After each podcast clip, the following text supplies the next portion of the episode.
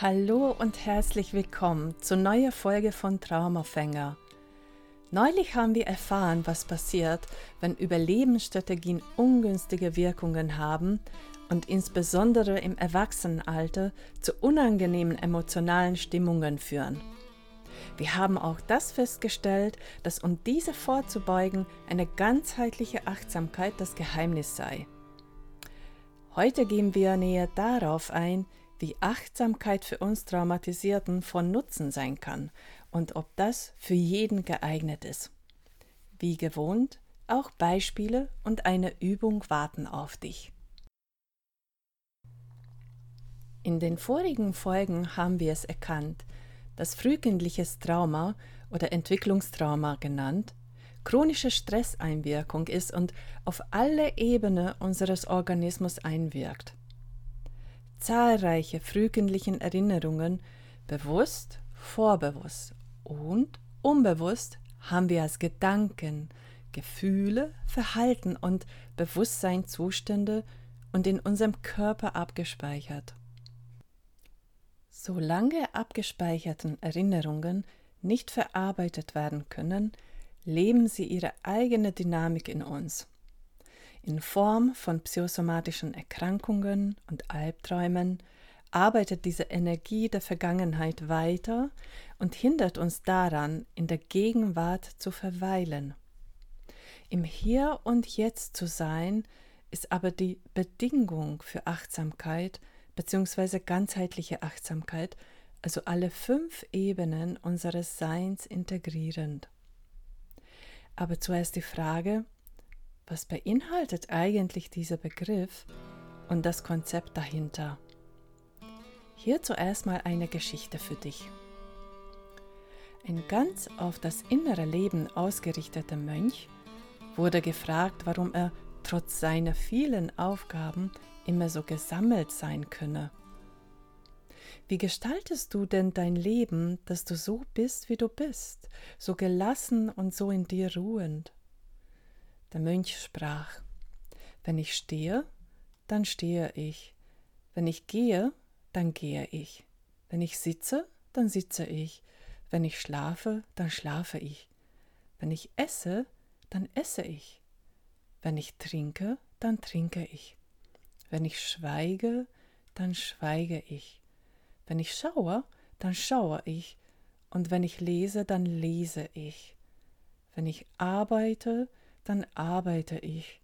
Wenn ich bete, dann bete ich. Da fielen ihm die Fragesteller natürlich ins Wort. Das tun wir doch auch. Aber was machst du noch? Was ist das Geheimnis deines Menschseins? Und der Mönch antwortete den Fragenden wiederum.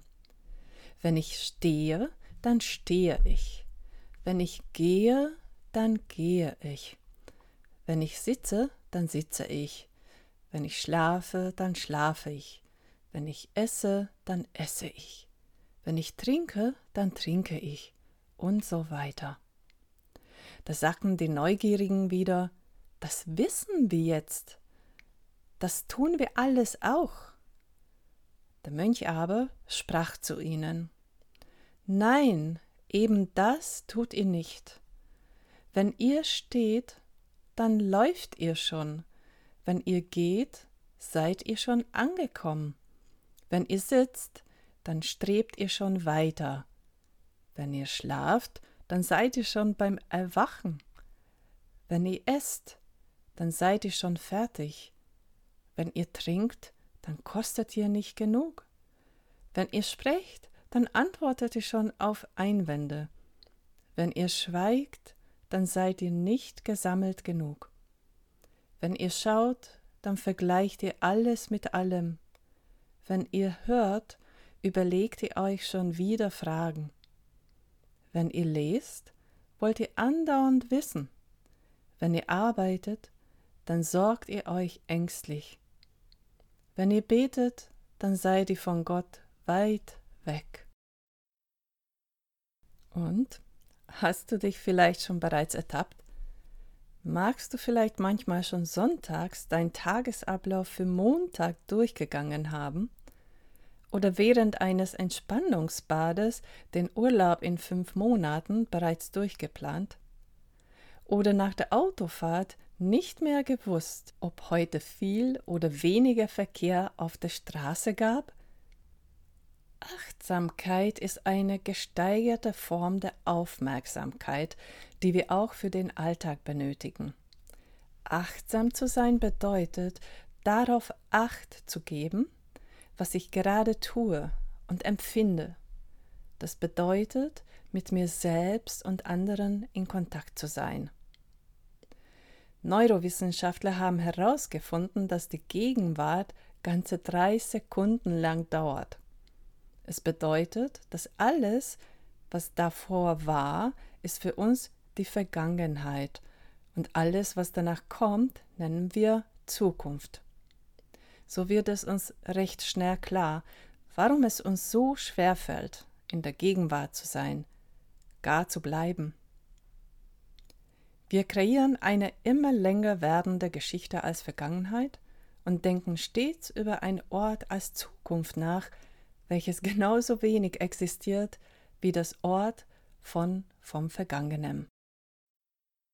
Da wir es aber wissen, dass wir nur in der Gegenwart, nur jetzt und hier etwas verändern können, wäre es hilfreich, bestimmte Möglichkeiten zu kennen, öfters in der Gegenwart zu sein. Bereits ahnst du schon, dass diese Vorzüglichkeit von Achtsamkeit einen großen Nutzen für Menschen mit Traumatisierung haben kann. Und das umso mehr, da unsere heutige Welt der Digitalisierung und schnelllebiger Informationsgesellschaft uns genau entgegenwirkend antreibt, als Multitasking gleich mehrere Dinge parallel zu tun. Allein diese Gegebenheit unserer Zeiten ist schon ausreichend Stress für jeden Mensch. Und für jene mit mentalen und körperlichen Folgen von Trauma umso mehr. So ist Achtsamkeit grundsätzlich eine Form der Prävention, und zwar gegen allgemeine Überforderung, Stressbelastung und auch gegen Burnout. Achtsamkeit bewahrt uns auch davor, stets ins Autopilotmodus zu wechseln. Sie schützt uns davor, den eigenen Körper zu überhören, die Anzeichen von Über- und Unterforderung nicht zu erkennen. Die letzten zwei erwähnten Aspekte sind die wesentlichsten für uns mit Traumata. Und jetzt schauen wir uns an, warum. Was und wie kann Achtsamkeit bei uns Menschen mit Entwicklungstraumata bewirken? Der chronische Stress durch längere Zeit hat in unserem Nervensystem bewirkt, dass wir durch die Amygdala, also unser Alarmsystem oder auch Verteidigungssystem, in Gefahrensituationen bis heute mit einer unserer Überlebensstrategien reagieren. Wenn der Zustand von Dauerstress kein Ende hat, und die Amygdala die Steuer von uns vollständig übernommen hat, sind wir beinahe ausgeliefert. Unsere Grundanspannung steigt weiter und weiter und auch das Alarmsystem reagiert immer schneller. Das ist eine klare Übererregung. Es gibt aber von Traumatisierten, gerade mit frühkindlichem Trauma, einen anderen Zustand dann passiert etwas im ersten Augenblick scheinbar Besseres. Vielleicht besser, weil das Leid innerhalb von Momenten vorbei ist. Das Gesamtsystem schaltet ab. Ein Beispiel für dich. Stell dir vor, wenn du den Strom im Wohnzimmer direkt aus den Kraftwerken erhältst, ohne eine Zwischenschaltung und ohne eine Steckdose. Du erwartest, wie gewohnt, dass die Sicherungen dann abschalten. In so einem Fall würden aber nicht die Sicherungen rausfliegen, sondern das gesamte Haus abbrennen. So verhält sich mit dem Dauerstress von Entwicklungstraumata am Ende. Irgendwann sagen unsere Amygdala und die Überflutung der Stresshormone im Gehirn: So, jetzt reicht's und um die chronische innere und äußere Anspannung aufzulösen, beschert uns das Gehirn um die erlösende Untererregung. Also, die Untererregung schlägt gleich durch, ohne dass beim Betroffenen eine Reaktion von Flucht oder Angriff ausgelöst wird. So wie bei dem Strom aus den Kraftwerken. Das Ergebnis sind typischerweise Zustände von Frozen, also Erstarrung, oder der Zustand von Unterwerfung bzw. die Flucht nach innen als einziger Ausweg. Beide der letzten Zustände ist ohne Kontakt zu sich selbst, mit sich selbst und mit der Welt. Diese sind die zwei anderen Traumatypen neben den Kampf- und Fluchttypen.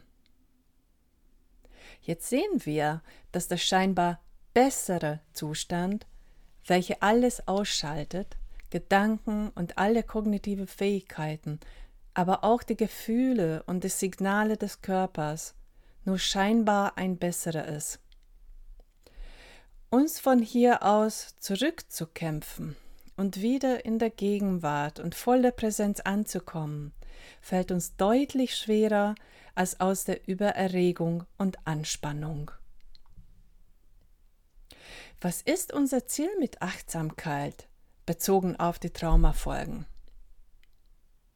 Unser Ziel muss also sein, und hier zitiere ich Dagmar Herle aus der Schweiz, bei der ich meine Ausbildung als Lehrer für traumasensitives Yoga nach David Emerson und Bessel van der Kolk absolvierte. Unser Ziel muss also sein, dass wir in der Lage sind, unser Nervensystem zu beruhigen, so dass wir uns im Allgemeinen ruhigen und entspannten fühlen. Ziel muss sein, dass wir unsere Gefühle und Körperreaktionen kontrollieren und wir uns wieder beruhigen können. Auch bereits den Beginn eines Erregungszustands bemerken und somit früher eingreifen können, also bevor wir uns überwältigt fühlen. Und Ziel muss sein, dass wir bereits den Anfang einer Dissoziation erkennen und rasch eingreifen können. Und Ziel muss sein, dass wir bei Dissoziation, wie zum Beispiel emotionale Flashbacks oder Unter- oder Übererregung, Werkzeuge haben, die uns wieder ins Hier und Jetzt bringen. Nur im Hier und Jetzt sind wir handlungsfähig. Das ist der Hauptgrund der Notwendigkeit, um Achtsamkeit zu erlernen und auch so zu praktizieren, dass es zu einer Gewohnheit bzw. Lebensweise für uns traumatisierter wird. Umso höher unsere Übererregung steigt, umso geringer sind unsere kognitive Fähigkeiten wie Denken, Entscheidungen zu treffen, Konzentrationsfähigkeit. Sicherlich auch du kennst nicht nur Redeblockaden, aber auch kleine ungewollten Umfälle, ich schlage mir stets meinen Kopf an und lasse Dinge fallen. Ich vergesse das Fenster und merke einen halben Tag später, dass es noch offen ist. Manchmal vergesse ich zu essen oder zu trinken. Ich muss also am Wecker stellen. Das Schlimme, mir fällt nichts dabei, beziehungsweise ich spüre es nicht, dass mir etwas fehlt. Und heute, nach einem Albtraum letzte Nacht, lese ich dir den vorher geschriebenen Text vor, weil ich nicht in der Lage bin, längere Texte im Kontext zu merken. Wir überhören oft unsere körperlichen Belastungsgrenzen. Auch ohne Trauma passiert es des Menschen. Wenn wir aber als Traumatisierte keine Bedürfnisse und Gefühle mehr empfinden können, kann es auch dann nicht funktionieren, wenn wir es wollten, nicht wahr? Für akute Gefahrsituationen dient die Herunterregelung unseres Gehirns als Sofortmaßnahme zum Schutz. Wenn wir als Reaktion von Traumaerinnerungen anhaltend in diese Zustände geraten und wir uns nicht mehr befreien können, ist es ein Gefängnis. Jetzt Kopf hoch, es wird schon noch schlimmer. Mit etwas Tränen in den Augen schmunzele ich dabei, wenn ich an meinen Vater denke, der diesen Satz zu sagen pflegte. Es bedeutet, es kann nicht mehr schlimmer werden. Also, unsere Situation kann sich nur noch wieder verbessern. Der wirksamste Weg, um uns wieder zu ermächtigen und aus diesem goldenen Käfig wieder unsere Selbstwirksamkeit zurückzuerlangen, führt über den Körper. Dieser Weg gilt sowohl für unterdrückten als auch für abgespaltene Teile der Erinnerungen, physische Empfindungen und Emotionen unbekannten Ursprungs. Vielleicht fragst du jetzt wieso? Denk nur kurz wieder an die Redeblockade oder wenn du Sachen vergisst oder fallen lässt. Wenn das Denken beeinträchtigt ist, dann alleinige Vernunft und Logik reichen hierbei nicht aus. Eugen Gendlin, der Philosoph und Psychotherapeut, der die Methode Focusing entwickelte, drückt es so aus. Jedes schmerzende Gefühl ist potenzielle Energie, die nach einer besseren Lebensweise strebt, wenn man ihr nur Gelegenheit gibt, sich zu entfalten. Traumatisierte, also du und ich, können ihre Gefühle, Bedürfnisse und Gedanken häufig nicht oder sehr lange nicht ausdrücken, demnach ist ein Schritt nach vorn auf dem Weg zur Heilung verhindert. Wenn wir uns jetzt unser Organismus als einen Stern mit fünf Zacken vorstellen, wobei jede Ecke jeweils die Gedanken, die Gefühle, unsere Wahrnehmung, unser Bewusstsein und unser Körper darstellen, dann ist es vielleicht leichter vorzustellen, was passiert, wenn von diesem Fünfeck eine Ecke beschädigt wird. Natürlich, alle andere werden gleichzeitig in die Mitleidenschaft gezogen. Wenn keine Zugänge zum Verstand, zur Wahrnehmung und unseren Gefühlen gibt, dann bleiben uns das Bewusstsein und der Körper, durch den wir den Kontakt zu uns suchen können. So schlagen wir durch den Körper einen Button-Up-Weg ein und versuchen das System wieder hochzufahren. Da alle Zacken des Sterns in der Mitte treffen, so wirken Veränderungen auch immer auf alle. Einfach ausgedrückt überall, wo uns der chronische Stress Schäden hinterlassen hat, kann durch den Körper liebevoll und heilsam angesprochen werden. Die schädlichen Veränderungen in unserer Selbstwahrnehmung und Selbstbild und dadurch in unserer Selbstregulation und Resilienz, in unserer Identität und in unserer Selbstachtung. Und ja, Achtsamkeit kann jeder ausprobieren und mit der Zeit gelingt es immer mehr. Das Setting muss traumasensitiv aufgesetzt sein, dann ist es heilsam. Vielleicht fragst du dich ja schon länger, gibt es denn Glück trotz Trauma? Wie wir ein Leben in Glück trotz Trauma ohne Selbsthass und Selbstverurteilung, ohne Scham und das Übersehen eigener Bedürfnisse lebendig und im Frieden leben können, erzählen dir die kommenden Folgen von Traumafänger und unser YouTube-Kanal. Und jetzt noch eine Übung für dich, wenn du magst. Es geht hierbei um stärkende Achtsamkeit und Imagination zugleich. Wir wissen, dass innere Bilder uns Kraft und Energie schenken. Mach dir eine Liste mit deinen positiven und negativen Eigenschaften, sozusagen mit deinen Stärken und Schwächen. Überlege dir dann zu jener Eigenschaft ein Tier, das sie gut symbolisieren könnte. Nun beginnt jetzt die Übung, mit deren Hilfe du Schwächen bzw. Negatives in Stärken umwandeln kannst. Und das geht so.